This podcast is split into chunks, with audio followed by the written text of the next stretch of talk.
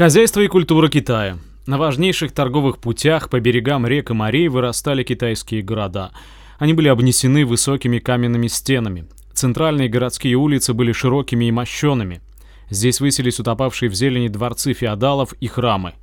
В средние века китайцы расширили производство шелка. Из него шили одежду и паруса, делали зонты и струны музыкальных инструментов. На шелке вышивали сцены из сказок, картины родной природы.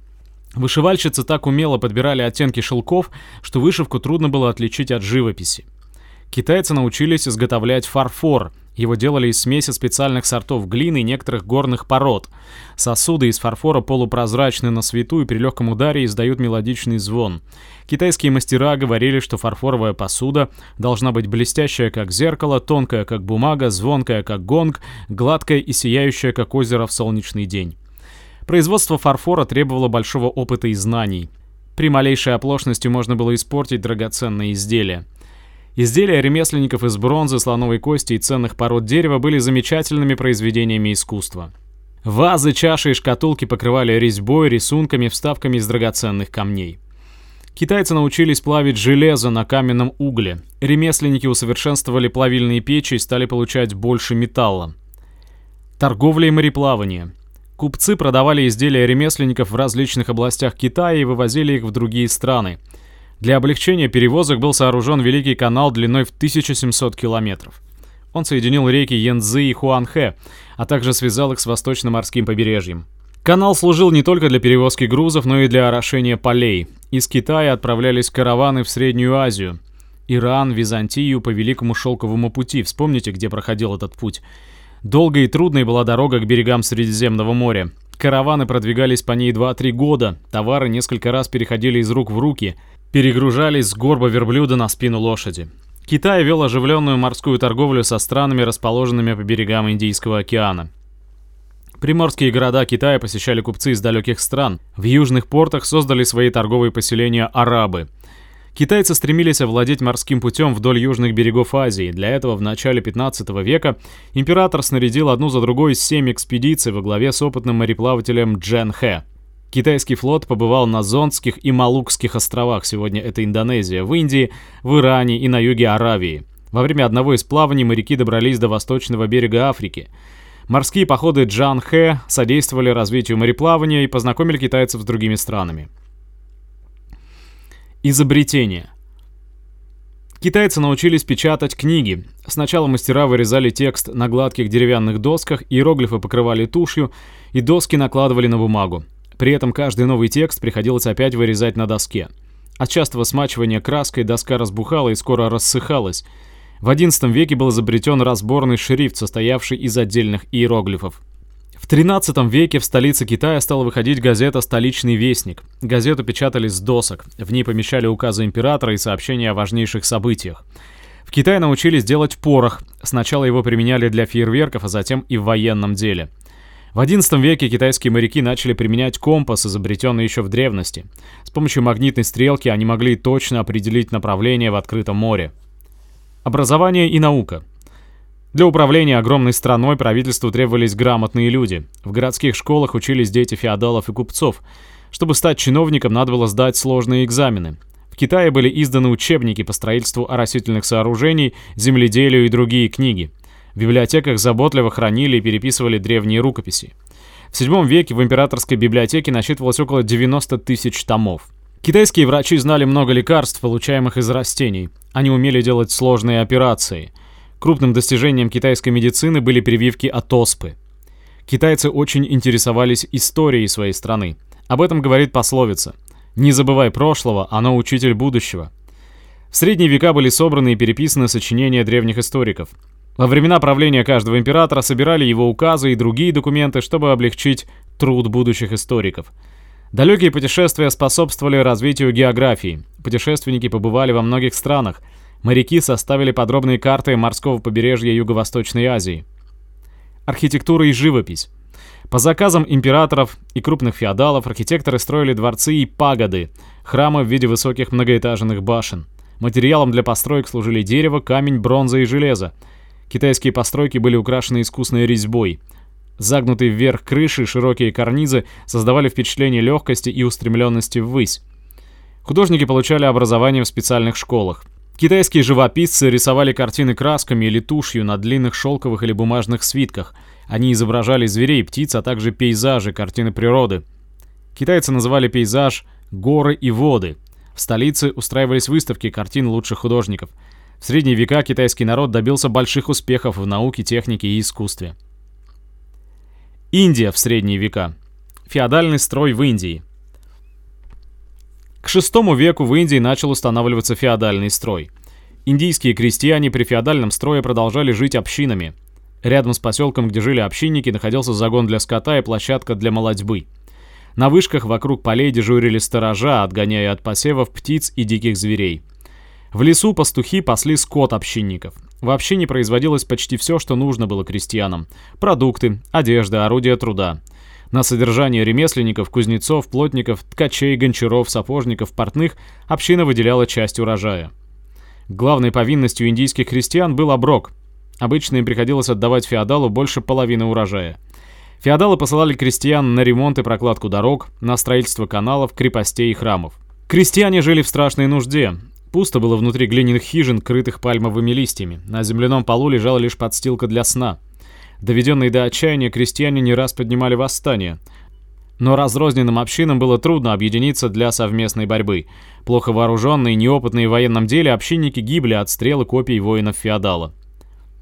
Раздробленность страны и вторжение завоевателей. В VII веке в Индии было до 70 самостоятельных княжеств. Князья, раджи жили в прекрасных дворцах, в окружении приближенных чиновников и воинов. Часть земель вместе с крестьянами раджи раздавали своим родственникам за военную службу. Много земель получали жрецы-брахманы. Один князь раздарил храмам 1400 селений. Раджи почти непрерывно воевали между собой. Индийский писатель VII века рассказал о бедствиях, которые обрушивались на крестьян во время войн. Несчастные выскакивали из своих хижин, разрушаемых ногами слонов, и призывали всех быть свидетелями того, что с ними сделано. Другие, видя, как расхищают их созревший хлеб, вышли вперед, горько оплакивая свою тяжелую судьбу. Ослабленная войнами страна становилась легкой добычей завоевателей. После распада арабского халифата на месте нынешнего Афганистана возникло сильное мусульманское государство с главным городом Газни. Его правитель Махмуд в начале XI века совершил 17 набегов на Индию. Всю северо-западную часть страны он разорил и разграбил. Захваченные ценности Махмуд вывозил для украшения своей столицы, а жителей уводил и продавал в рабство. На протяжении нескольких столетий мусульманские феодалы нападали на Индию и опустошали ее земли. Постепенно они завоевали весь север страны.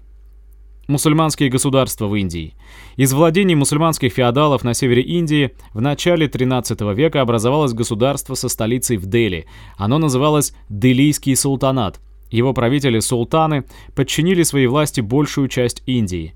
Вся земля в Делийском султанате была объявлена собственностью султана. Крестьяне должны были платить налоги султану со всей обработанной земли. За исправную уплату налога отвечала вся община – Феодалы получали от султана в управление целые области и собирали там налоги с населения. Часть продуктов и денег каждый феодал оставлял себе.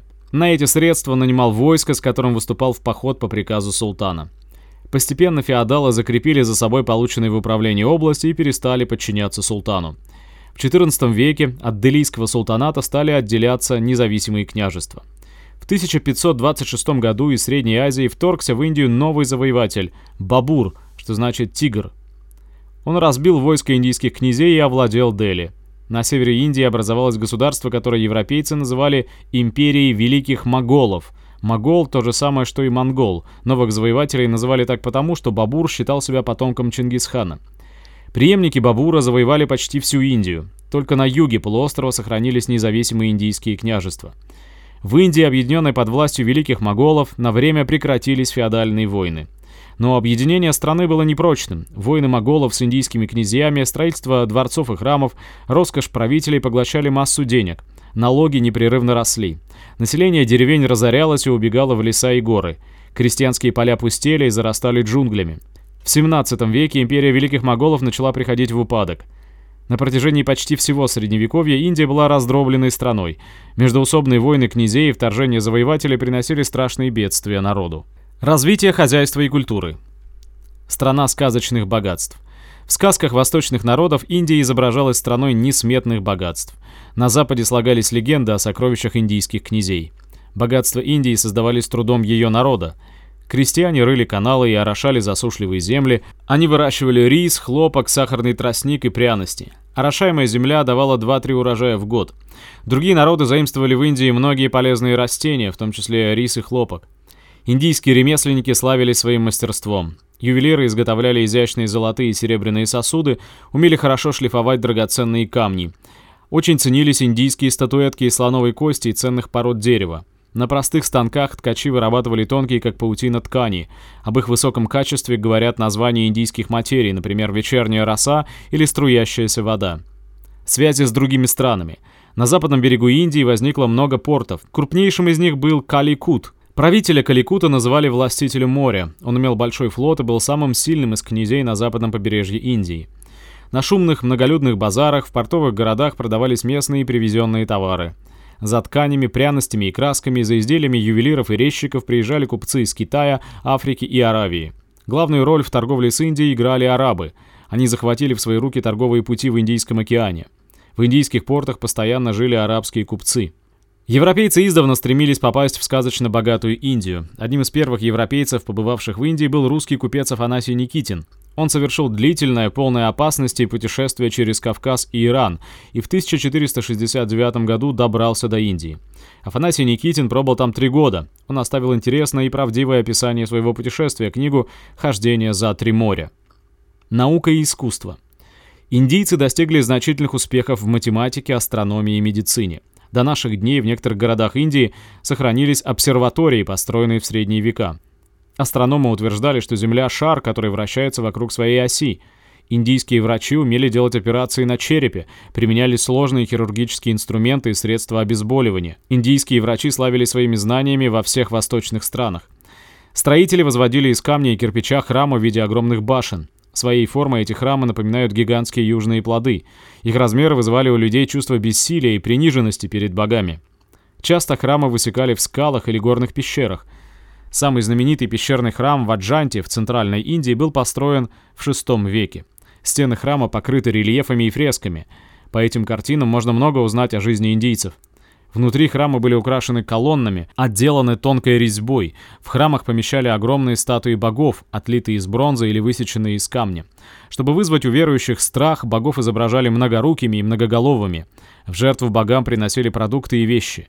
Музыканты и танцовщицы старались усладить богов музыкой, пением и танцами. Индийские скульпторы имели хорошо изображать животных. Вблизи храмов и гробниц можно видеть статуи слонов и коней. На архитектуру Индии оказали большое влияние мусульманские завоеватели. Они строили мечети и роскошные гробницы, мавзолеи. В мусульманских постройках сочетались индийские резные украшения и заимствованные у арабов арки, купола и минареты. Всемирную известность приобрел Тадж-Махал, мавзолей жены одного из могольских императоров. Мавзолей строили 20 тысяч человек в течение 18 лет. За необычайную красоту Тадж-Махал называют «жемчужиной Индии». Вот мы и изучили и второй период в развитии средних веков, период развитого феодализма. Он продолжался с XI до конца XV века. В это время ремесло отделялось от сельского хозяйства. В Европе росли города, центры ремесла и торговли. Между городом и деревней, между областями и странами увеличился обмен товарами. Сельское хозяйство и ремесло развивались теперь гораздо быстрее и успешнее. Труд людей стал более производительным. Этим воспользовались феодалы. Они увеличивали повинности крестьян, требовали от них уплаты денежного, не натурального в виде продуктов, а денежного уже оброка. С ростом эксплуатации усилилась классовая борьба крестьян против феодалов. Во многих странах в этот период произошли мощные крестьянские восстания. Городская беднота поддерживала крестьян и выступала вместе с ними. В ряде стран крестьяне освободились от личной зависимости. Но земля и власть остались в руках феодалов, значит сохранилось и феодальное угнетение. Рост городов и торговли подготовил условия для образования централизованных государств, состоящих не из мелких княжеств, а из объединенных княжеств в целое. Объединение страны происходило одновременно с усилением королевской власти. Сильная власть короля была нужна феодалам, чтобы с ее помощью подавлять крестьянские восстания. Уничтожение феодальной раздробленности было выгодно крестьянам и горожанам. Образование централизованных государств способствовало развитию хозяйства и культуры в странах Европы. Почему феодальный строй был более высокой ступенью в развитии человечества, чем строй рабовладельческий? В средние века быстрее двинулось вперед развитие хозяйства и культуры многих народов. Рабовладельческий строй существовал в странах, расположенных вокруг Средиземного моря и по берегам больших рек в Азии. Феодальным же строем жили почти все народы самых разных материков. При феодальном строе рабский труд был заменен трудом зависимых крестьян.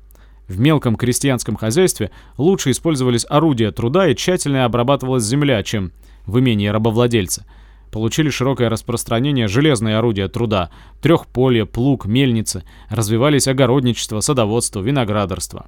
У крестьян появилось больше скота. В средние века ремесло было более развитым, чем в древности. Возросло число ремесленных специальностей. Прочнее стали торговые связи между странами.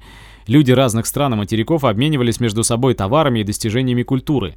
В больших городах были открыты школы и университеты. Росло число образованных людей. Развивались научные знания и искусство. Этим был подготовлен подъем культуры в период позднего Средневековья.